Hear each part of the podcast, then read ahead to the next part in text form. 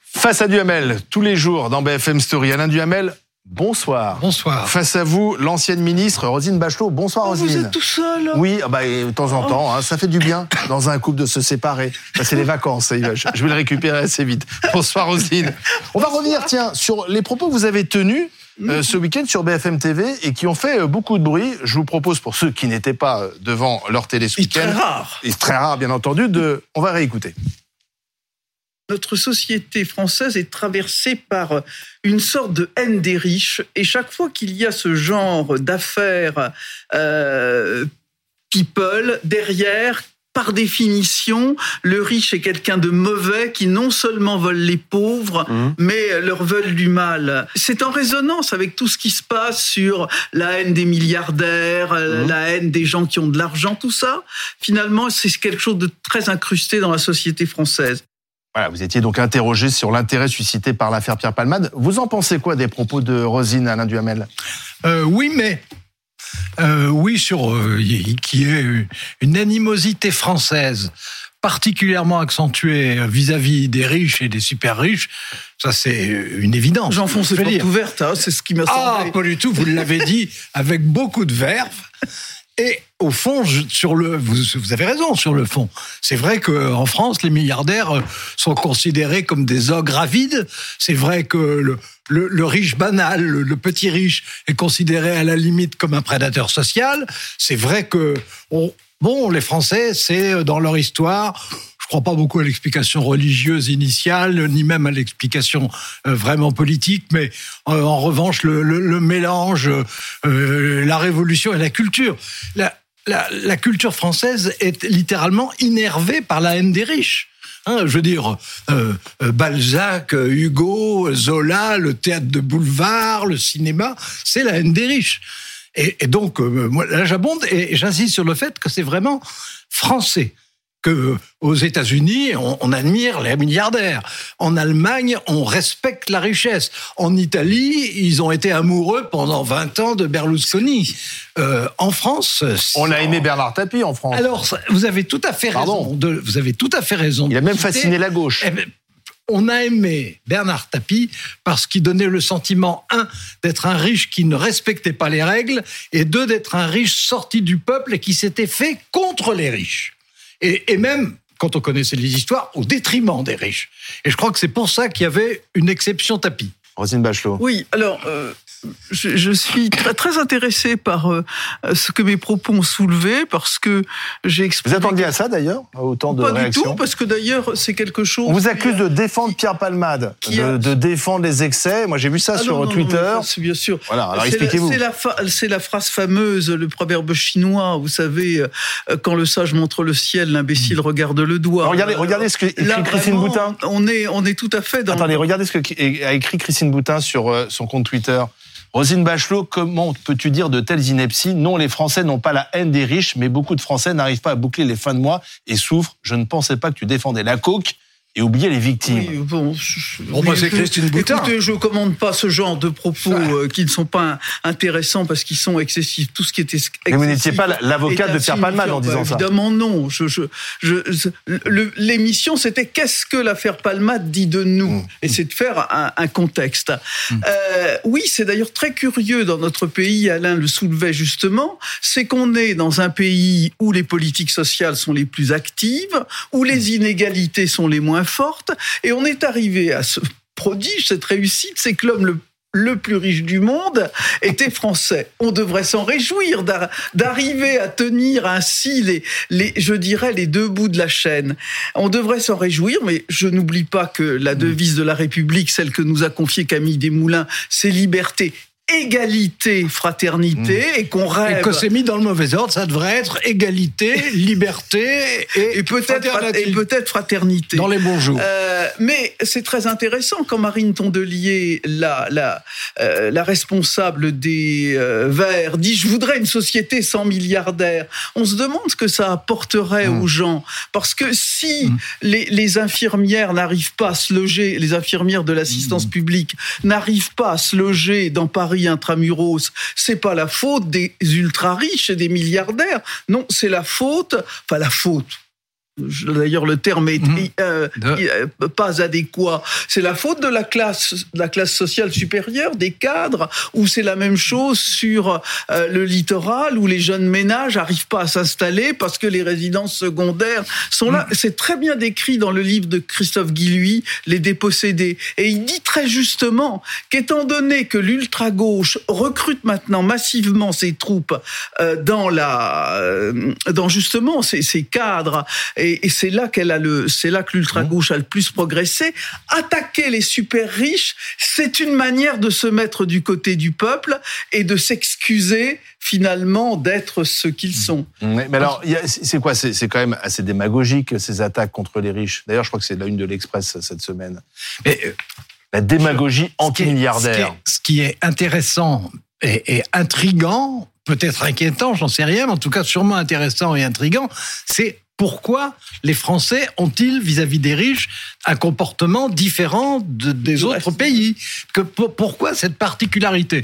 Bon, Moi, je pense que c'est vraiment un mélange de notre culture, ou culture au sens littéraire, hein, notre culture et, et puis de notre expérience euh, chez je suis persuadé que chez deux Français sur trois, euh, il y a un sans-culotte qui sommeille.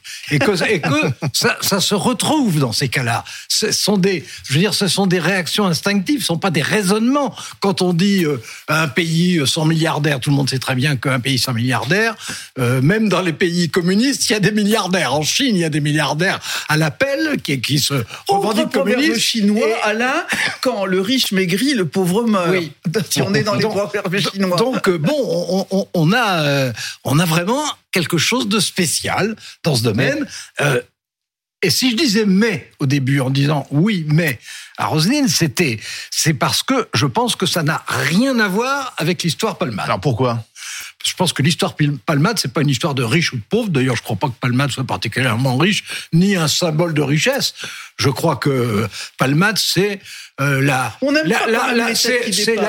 demi-star qui se fi- qui se fissure, C'est la et chute, qui en se fait. décompose. Voilà, c'est c'est la chute d'une célébrité ou d'une demi-célébrité. Est-ce que c'est pas ça justement euh, qui est révélateur dans cette affaire Effectivement, on aime un peu d'une façon un peu un, un peu euh, dans le voyeurisme, voir voir chuter ceux qui ont tout en fait. Voilà. Voilà, euh, Enfin, l'ascension et la chute. S'il fallait mettre un, un- un élément de contexte à cette polémique absurde, c'est qu'effectivement, j'ai jamais défendu ni Pierre Malman, ni l'usage du chemsex, ni de la coke. Au Mhm. contraire, tout dans ma vie m'a amené à combattre, euh, en tant que ministre de la Santé et dans bien d'autres fonctions, de, de combattre ces comportements. Donc vraiment, c'est un procès, euh, j'allais dire un procès à la con, mais comme on- je suis avec des gens distingués, je vais dire c'est un procès absurde. Euh, voilà, mais euh, l'émission, c'était dégager des éléments de contexte sur la société française, et effectivement, c'est un élément qui est spécifique à la société française. Ce sont des raisons historiques Mmh. qui ont été très bien définies par Alain, et ce sont des raisons conjoncturelles. Quand on voit dans le vote des électeurs que la population des cadres qui votent pour l'ultra-gauche est de 28%, Mmh. alors qu'il n'est que de 11% au Rassemblement national, et que chez les ouvriers, c'est 18% simplement qui votent pour l'ultra-gauche et 45% pour le Rassemblement national, on comprend qu'il y a des éléments spécifiques, des éléments de contexte qui sont particuliers, qui sont est-ce qu'ils sont structurels ou conjoncturels, je ne sais pas, mais qui expliquent aussi certains discours démagogiques, pour reprendre le titre de l'Express. Oui, mais euh, alors ce qui- ce qu'il faut se rappeler, c'est que on a mis au moins 20 ans et peut-être 30 à accepter l'idée que les ouvriers qui votaient classiquement d'abord pour le Parti communiste euh, étaient en train de voter en direction de ce qui à l'époque s'appelait le Front National, aujourd'hui le Rassemblement National. Les, spécialistes les plus chevronnés disaient non, non, c'est pas possible, euh, il y, a, un petit mouvement, mais ça n'a pas de fond.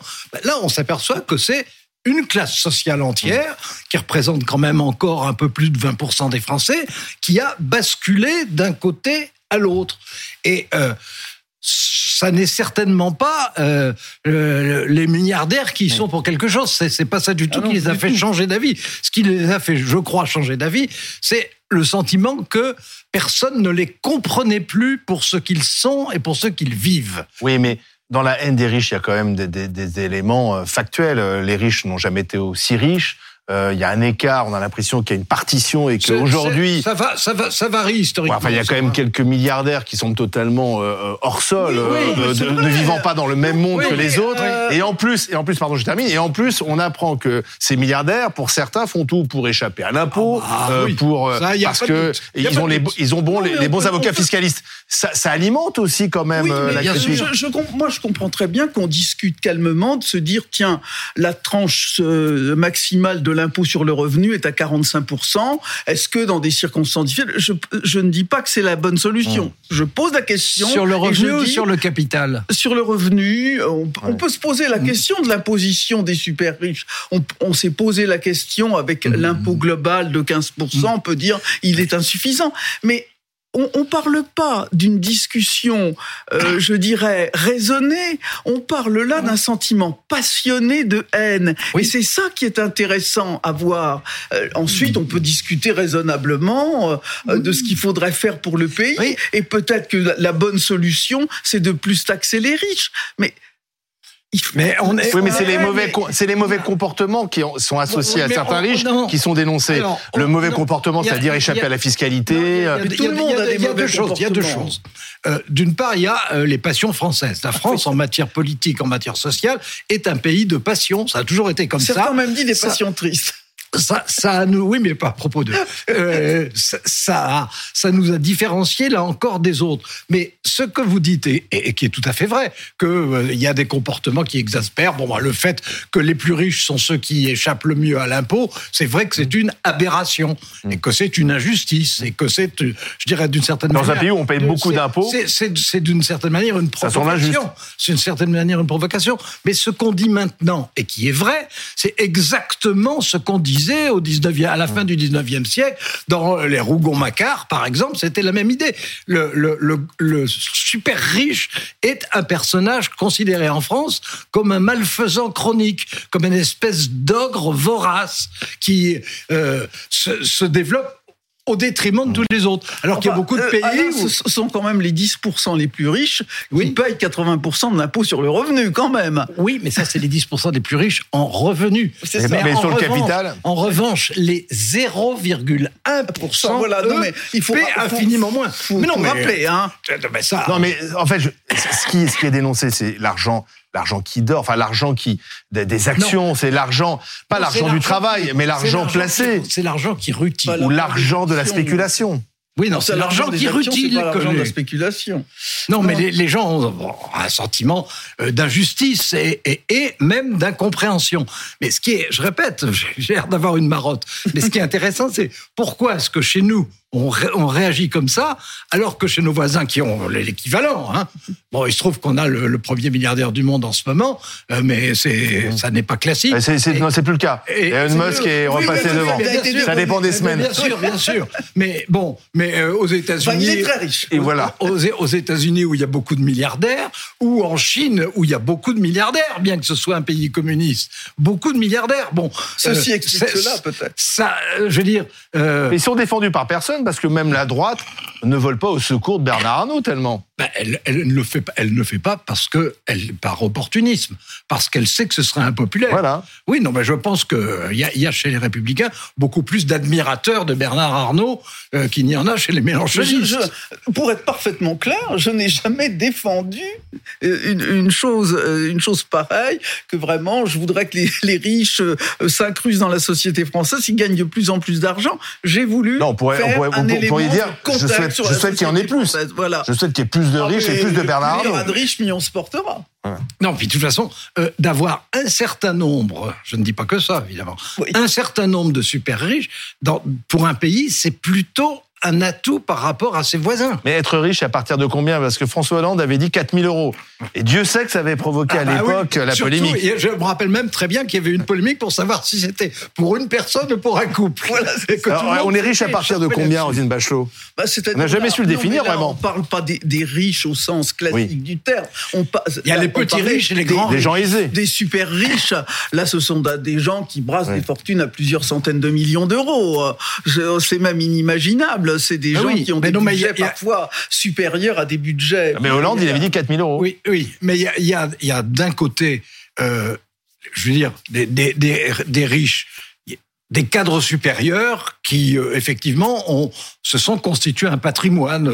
Ils ont une maison à la campagne, ils ont euh, un compte en banque, ils ont des assurances, Non, mais il y a, y y des, des- il y a des- des hauts mais- fonctionnaires qui euh, ont des salaires supérieurs à 15 000 euros par Bon, mois. mais ça n'est rien du tout par rapport à ceux qui sont les vrais riches. Quand on dit les riches, et je veux dire, il y a des strates tellement différentes. Il y a, il y a des riches planétaires et il y a des riches cantonaux. Et puis on est aussi riche parfois d'un patrimoine qu'on hérite. Et, si vous vous rappelez, parce que vous étiez déjà né avant la Révolution, Oui, bien sûr. qui étaient les riches qu'on De quelle détestait- révolution qui étaient, qui étaient La les- première. 89, la grande. Euh, qui étaient qui étaient les riches qu'on qu'on détestait? C'était à l'époque quand on habitait la campagne. Paul Châtelain, le notaire. Et quand on habitait les villes, pas le, le grand, euh, le, le prévôt des marchands, c'était le boulanger.